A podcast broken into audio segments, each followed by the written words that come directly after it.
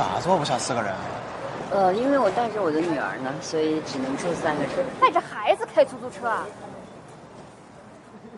带着孩子开出租，亏你想得出来？哪有妈这么干的？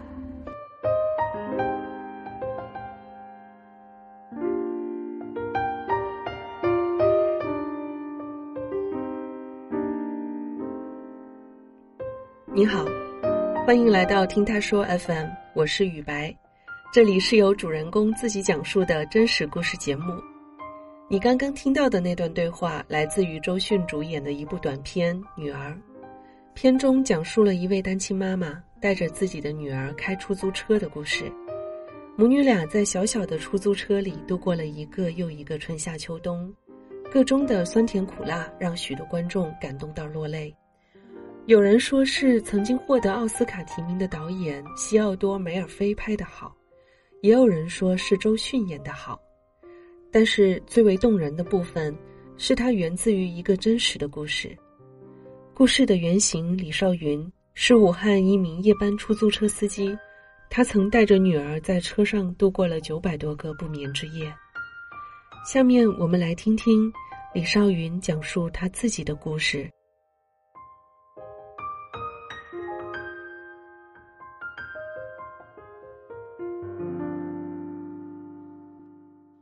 我叫李少云，武汉人。嗯，是一个单亲妈妈。对我女儿说了，我是个单亲妈妈。职业是出租车司机，带着我们家孩子已经开了六年了。开车前做过很多工作，销售、店长、助理。那我们家孩子一直在医院，没人照顾，都是我一个人。坐月子啊，别人说有汤汤水水，那个时候就想吃点饭都是很难。那个时候。考虑不到什么心情，只知道哎呀，我现在要工作，要赚钱，孩子这几个月要吃啊。开出租车比较灵活一点啊，就是把驾照学出来之后，就试着尝试出租车行业嘛。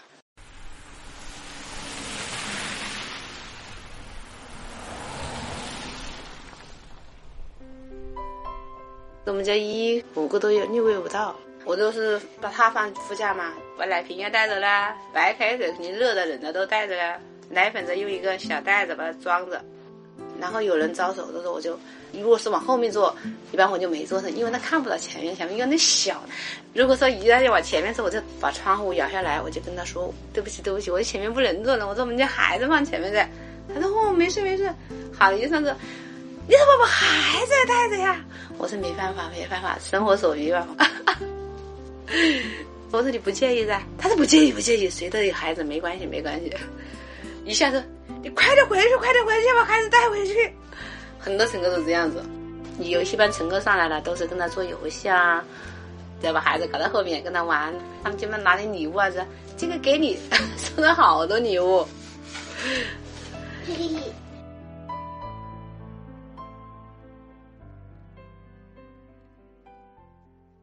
那个时候带着他就基本上往机场来跑，停下来排队排着我们再去吃盒饭吗？除了吃盒饭，基本上没什么开销，又没出去逛街，又不买东西。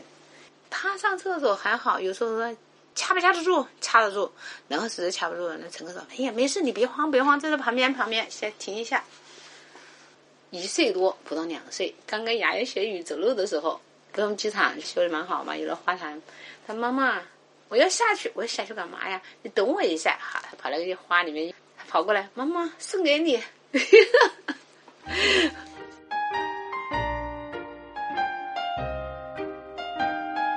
有时候我忙了不做声，不跟他说话了，他就自己在后面做游戏，自己跟自己讲故事，很听话。然后我就说，哎呀，不能自己一个人说话啊！我说不管怎么样，都可以跟我说。然后现在老师给他评语是小话痨，我说咦，我说你们老师跟你说是话痨啊，什么意思啊？这话太多了，那这个怪你呢。小时候是你说要我什么都跟你说话，那我念就我天天都想说话呀，那怪我。后来是转的夜班嘛，只要一出来他就，月亮姐姐你好，我一一出来了哟，我就跟人家打招呼。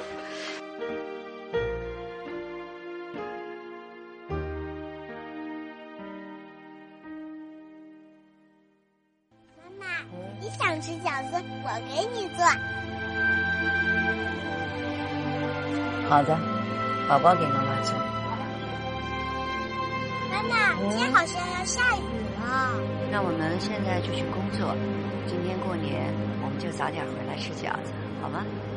好的。女儿这部短片是以一个大年三十的夜晚来结尾的。母女俩计划早点回家吃饺子，不料在这个雨夜，周迅的母亲带着热气腾腾的饺子来找他，一家人在出租车的后座上团聚了，温馨的场景让人不禁落泪。然而在现实生活中，李少云和女儿并没有过年过节的概念，大年三十的晚上，他们还在跑出租车。对我们这年节哪有过年过节，跟平时一样，哪里有时过年吃饭还麻烦些，哪有时间在自己在家里做了？有时间的话就多睡一会儿。我们大年三十都是晚上带着他出去，再次出去跑，初二就提一天就回老家，给我父亲扫墓嘛，因为那天也是我生日。三岁那年。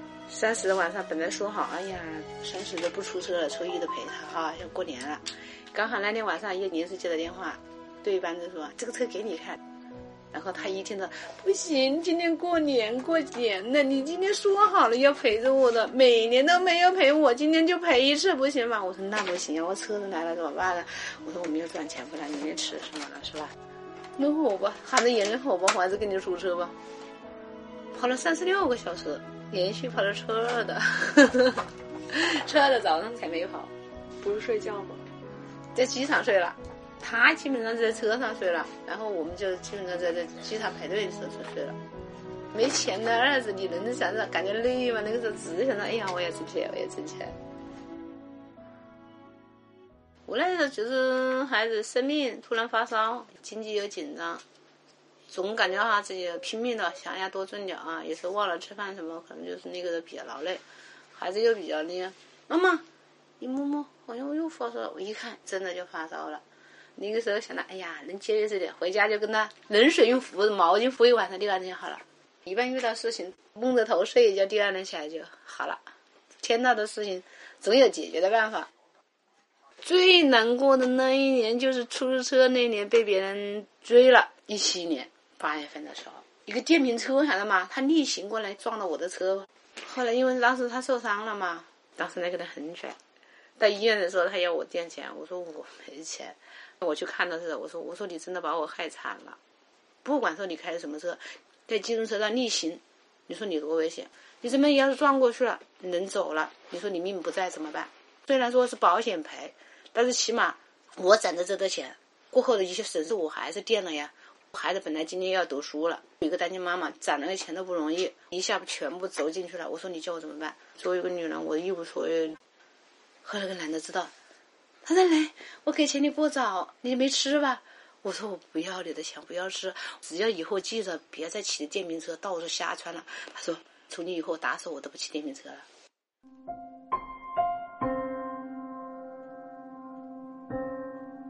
那天你知道我撞车了以后，把车子开开就走了以后，这边有个花坛隔离带，我就把我依依，我就跟他坐在这里，确实有点无助，因为当时发生事情以后，我不知道我的电话打给谁，也不知道去找谁倾诉还是找谁安慰，我的依依怎么办？他说妈妈没事。我说这一下我们该怎么办？我说你去哪学啊？都没办法想了。如果说没有工作怎么办呀？我说我们去长江大桥好不好？去长江大桥干嘛呀？我说我要跳下去，妈妈不能跳。差不多个把小时，走吧，我这一回去，我就两个人手牵手就走回去。回去就睡了一觉，天了一下，我管他，我说睡一觉再说吧。真的，我从来没有想过放弃。像这种自己这现在过得这么狼狈的情况下。跟谁倾诉都不合适，只有自己跟自己来发发牢骚，阿姨就会安慰我，就会抱抱我。我生病了，他就说：“哎，妈妈，你睡着别动，我来，我来等他烧用热水壶烧水我喝，然后叫我不起来，找个吸管我吸。”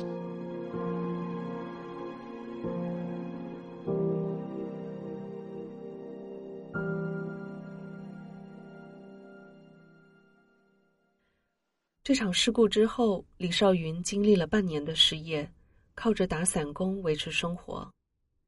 二零一八年，他重新得到了一份出租车司机的工作，公司为他提供了一个几平方米的单间作为居所，母女终于可以暂时安顿下来。但是，李少云的出租车女司机之路也并不是从此就一帆风顺。封城之前就是停车，因为一个纠纷嘛。前面有一辆车，我现在都停满了。我就我说我就两分钟买个早。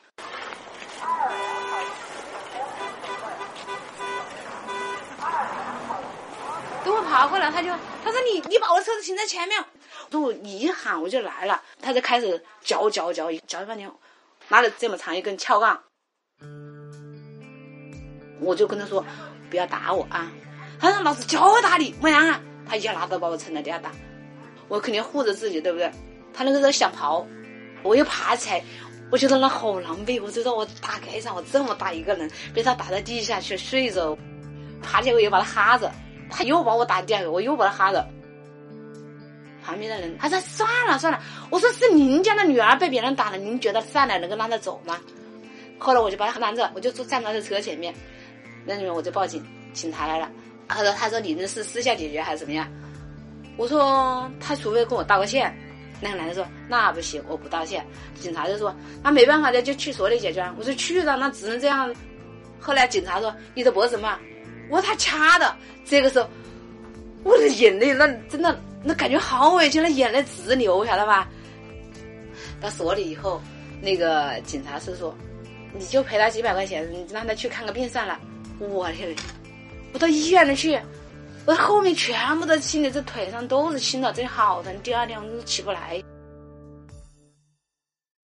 我想呢，我因为我这么多年带着孩子不容易，我想如果把他搞进去了，他可能也家庭也就散了。最后最终孩子怎么办？我想着这些，我就算了。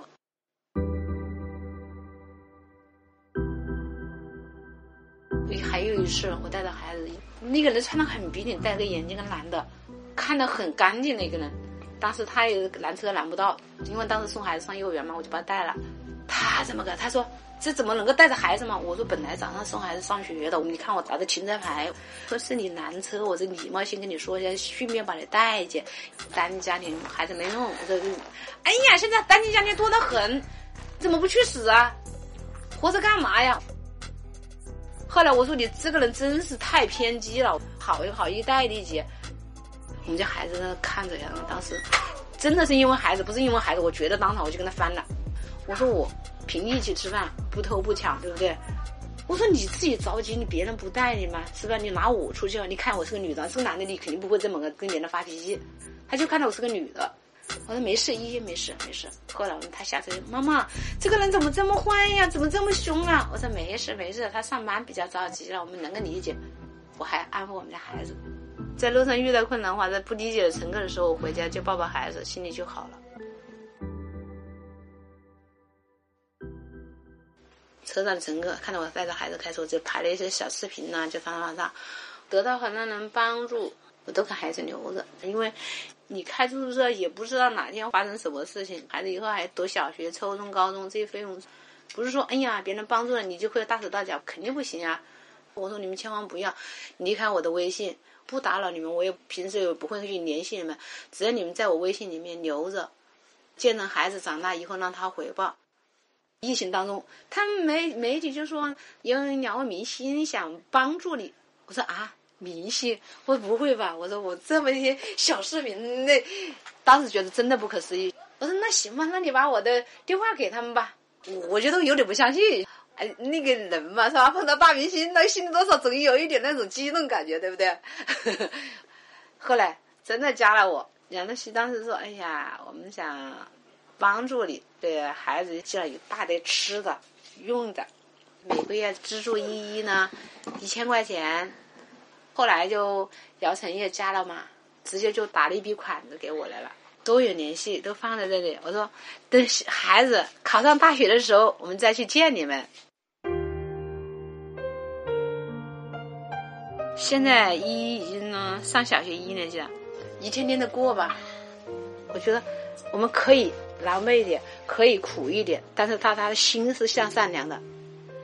我想借助这次机会，感谢那些曾经帮助我的人，让他们放心，我把孩子一定会培养长大。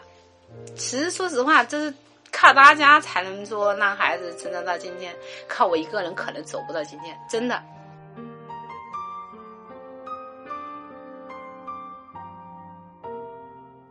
采访结束时，李少云告诉我，出租车公司即将要搬走，他们得重新找一个住的地方。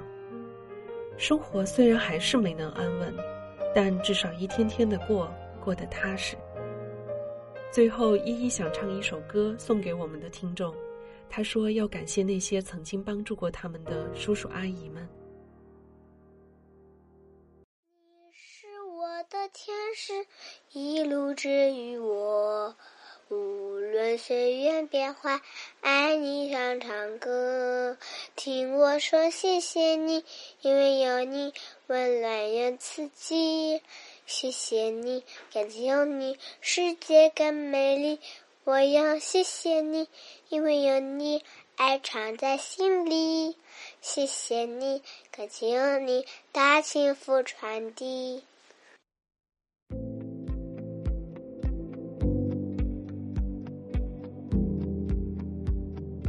你现在正在收听的是真人故事节目《听他说 FM》，我是主播雨白。我们采用声音纪录片的形式，为大家提供一个倾听和倾诉的平台。如果你想分享你的故事，或是倾诉你的困惑，请跟我们联系。愿你的每个心声都有人倾听，每个故事都有回音。